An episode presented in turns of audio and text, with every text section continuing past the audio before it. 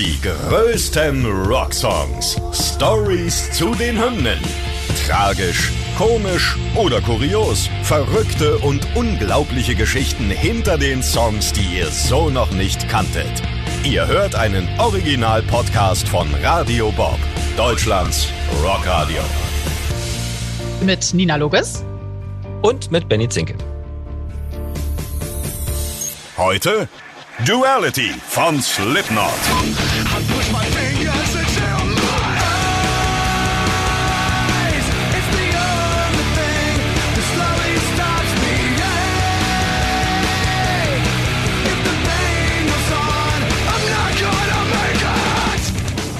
Ja, cooler Song auf jeden Fall. Hat jetzt schon ein paar Jährchen auf dem Buckel. 2004 erschienen ähm, auf dem Album Volume 3. Corey Taylor, Rick Rubin, also Corey Taylor natürlich als Frontmann, äh, Rick Rubin als Produzent. Da werden wir ein bisschen drüber sprechen müssen heute. Da hat es äh, schon das ein oder andere Mal Unstimmigkeiten gegeben, weil für mich war Rick Rubin ja immer der Produzent, aber ähm, Corey Taylor wird äh, uns heute eines Besseren belehren. Er ist nicht so gut mit ihm klargekommen der hat ja überall mitgemischt, Rick Rubin. Und man hört ja an vielen Stellen mal so ein bisschen Negatives über den. Aber vielleicht muss das ein Produzent auch so ein bisschen die Peitsche in die Hand nehmen und dann für einen geilen Song sorgen. Also ich meine, das Produkt am Ende hat ja meistens gut funktioniert. Das auf jeden Fall. Wollen wir mal reingehen in den Song? Ähm, sehr markant ist ja schon diese flüsternde Stimme am Anfang von Corey Taylor. Und äh, da weiß äh, ja wahrscheinlich nicht nur jeder Metal-Fan sofort, um welchen Song es geht, nämlich eben um Duality. So klingt dieses Flüstern hier am Anfang. I push my fingers into time. Da erinnere ich mich dran. Also wirklich in der Metal-Disse, einfach sobald das lief, sind alle komplett ausgerastet. Der Song hat ja auch dafür gesorgt, dass die Band in Europa so richtig berühmt geworden ist, so richtig bekannt war. So ein Single-Chart sogar bis heute die erfolgreichste Nummer der Band. Genau. Und äh, wir wollen heute mal klären, was äh, Corey Taylors persönliche Qualen und Konflikte mit dem Song zu tun haben, warum er eben nicht so gut auf den damaligen Prozent Produzenten Rick Rubin zu sprechen ist und wie es dazu kam, dass beim Videodreh ein Haus zerstört wurde, das im Besitz eines Slipknot-Fans war. Also einiges ja. los, wir haben einiges zu klären, gehen wir mal rein merke, äh, leih dein Haus, nicht Slipknot, wenn die sagen, äh, ich will bei dir ein Video drehen.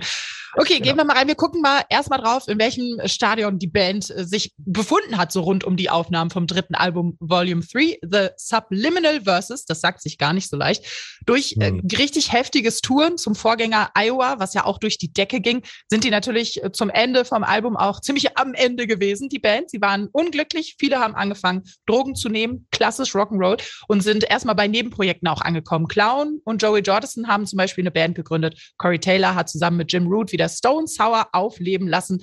Und 2003 sind sie dann wieder zusammengekommen, haben sich vorgenommen, den nächsten großen Schritt zu gehen. Die wollten was Größeres und Besseres schaffen. Ja, und genau dafür haben sie sich dann den vermeintlich am besten geeignetsten äh, Produzenten genommen, nämlich eben jenen Rick Rubin. Der stand ja für die Neuerfindung von Bands, wenn man so will. Er hat ja von Judas Priest bis Johnny Cash eigentlich allen bei ihrer Entwicklung weitergeholfen und da auch eine große Karriere hingelegt. Ja, die Aufnahmen fanden dann auch bei ähm, Rick Rubin in seiner sagenumworbenen Mansion in den Hollywood Hills statt. Da lief es dann aber erstmal nicht so wirklich rund. Das hat der Drummer Jordison mal im Interview erzählt. Er hat gesagt, ja, ich bin nach LA geflogen, dachte mir, hier, wir legen gleich mit den Proben los. Bin dann so reingelaufen und Corey sagt, nee, ich gehe jetzt runter ins Rainbow. Und äh, Sean sagte, nee, ich gehe an was anderem arbeiten. Und ich dachte mir dann nur, was zur Hölle? Wir jammen nicht? Also hat er sich da eine Flasche Jack Daniels besorgt, hat sich betrunken, ist am nächsten Tag um drei Uhr aufgewacht und hat sich gesagt, jo, alles klar, lass uns jetzt jammen. Und dann hatte keiner Bock. Und dann sind tatsächlich drei verdammte Monate ins Land gegangen, bis man überhaupt mal irgendwie zusammengekommen ist. Also, boah. was ein Stress. Aber am Ende haben sie sich doch noch zusammengerissen, sind äh, zusammengekommen und haben ein neues Album geschrieben. Nach Iowa, das sich vom New Metal so ein bisschen schon entfernt hatte, wollten sie jetzt noch mal ganz von vorne anfangen und haben zum ersten Mal Gitarrensoli eingesetzt. Das hatten sie bis jetzt noch nicht gemacht. Ist auch gar nicht mal so üblich in dieser Szene. Und die musikalische Neuerfindung passte auch ganz gut mit den persönlichen Herausforderungen in der Band zusammen. Clown hat dazu mal im Revolver Magazin in einem Interview gesagt, bei Volume 3 ging es eigentlich nur um Heilung. Da wir unsere Freundschaft neu aufgebaut haben, war es auch einfach neue Musik auch neu zu erfinden. Das sind alles Sachen, die wir mal machen wollten. Genau, und äh, der Drummer Joey Jordison, der sagte MTV mal, dass sein Drumpart einer der bis dato härtesten Grooves war, die er geschrieben hatte. Auch findet er den Song insgesamt ziemlich düster, während der Refrain aber hervorsticht und auch ja eben Dinge beinhaltet, die sie bisher noch nicht so probiert hatten, vor allem äh, mit Corey Taylors Stimme. Also kann man schon sagen, Rip Rubin auch da wieder eigentlich ja, hat sie dazu bewegt, mal was Neues auszuprobieren und das hat ja dann am Ende zum Erfolg geführt.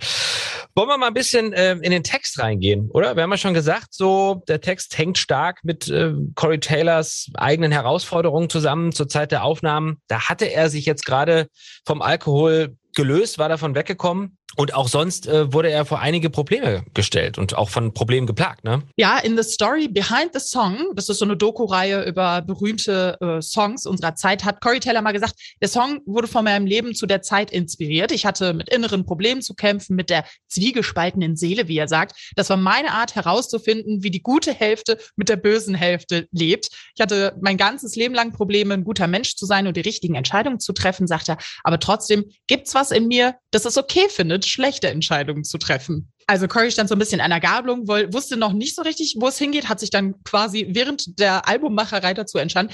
Wie alle Songs vom Album hat Duality tatsächlich auch keinen anstößigen Text und war danach die erste Slipknot-Single, die keine radiofreundliche Version gebraucht hat, wie sonst immer, mit so Piepsern oder rausgeschnittenen Sachen. Und das Album hat auch keinen Parental Advisory Sticker, also diesen Sticker, womit man mhm. Eltern sagt, kauf das nicht für deine Kinder. Mick ja. Thompson hat 2008 erklärt, dass Corey Taylor etwas Neues probieren wollte, weil zuvor oft der Vorwurf kam, dass er sich auf die Verwendung von expliziten Lyrics verlassen würde. Also, dass das das Einzige wäre, was er kann, so zu schocken mit Lyrics. Genau, und da haben wir es wieder, was Neues probieren und mit was Neuem bringt man ja immer Rick Rubin in Verbindung, also den Produzenten. Und obwohl der ja schon etliche legendäre Alben produziert hat, hat Corey Taylor, das haben wir schon angedeutet, die Zusammenarbeit in sehr schlechter Erinnerung. Das ist mhm. wirklich mir neu und das hätte ich auch nicht gedacht, denn er hat zum Beispiel den Vorwurf, dass äh, Rick Rubin kaum anwesend war. Also die sich kommentarlos Takes vorspielen und diktierte nur, äh, was irgendwie nochmal gemacht werden musste. Das hat äh, Corey persönlich auch mal gesagt. Rick Rubin showed up for 45 minutes a week. Rick Rubin would then, during that 45 minutes, lay on a couch, have a mic brought in next to his face so he wouldn't have to fucking move. And then he would be like, Also er kommt da nicht so gut weg. Er saß mit Sonnenbrille im Studio, hat sich durch den Bart gestrichen, wo noch Essensreste dran hingen.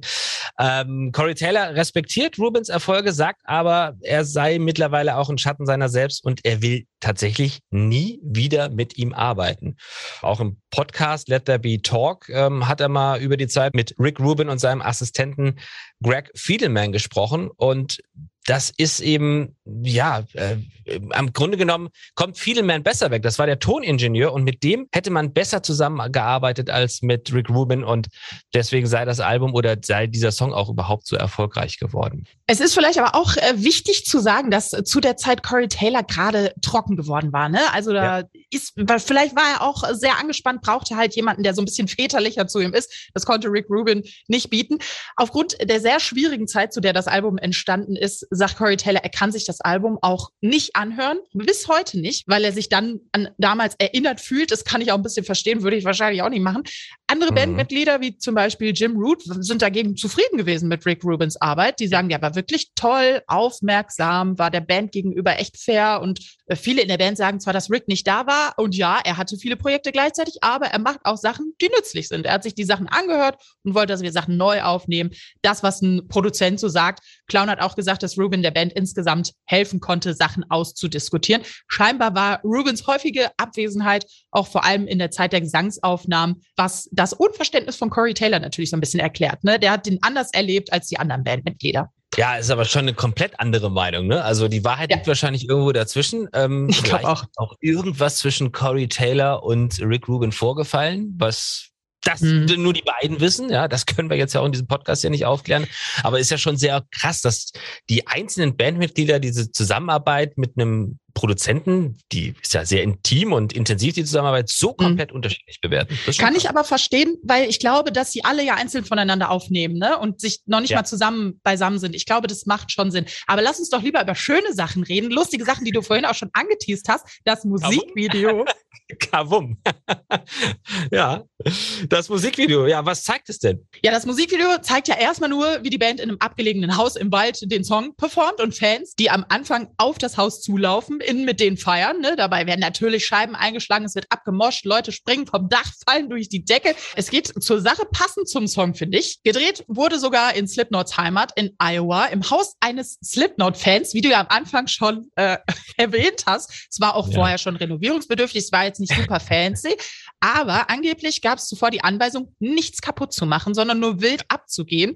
Und das ist, äh, kann ich mir auch sehr schwer vorstellen, wenn schon nach 30 Sekunden im Video ein Grill durch die Scheibe geschmissen wird, später dann ein Basketballkorb und zwei Menschen durch den Boden krachen. Ne? Also von wegen nichts kaputt machen. Ich wollte gerade sagen, macht bitte nichts kaputt, aber ach, hier steht ein Grill, ja komm her, der fliegt mal durchs Fenster. Ich meine, gut, die Bude, wie gesagt, hast ja schon gesagt, die Bude sah vorher jetzt auch nicht so geil aus, aber äh, ist dann doch ein bisschen eskaliert. War ja irgendwie oft bei Musikvideos so, ne? wenn es hieß, bleib friedlich, aber mhm. lass es krachen. Ja gut, ich meine, irgendwann eskaliert es halt mal. Ja. Ähm, laut des Bassisten waren vor Ort äh, gerade mal fünf Grad. Es hat den ganzen Boah. Tag geregnet.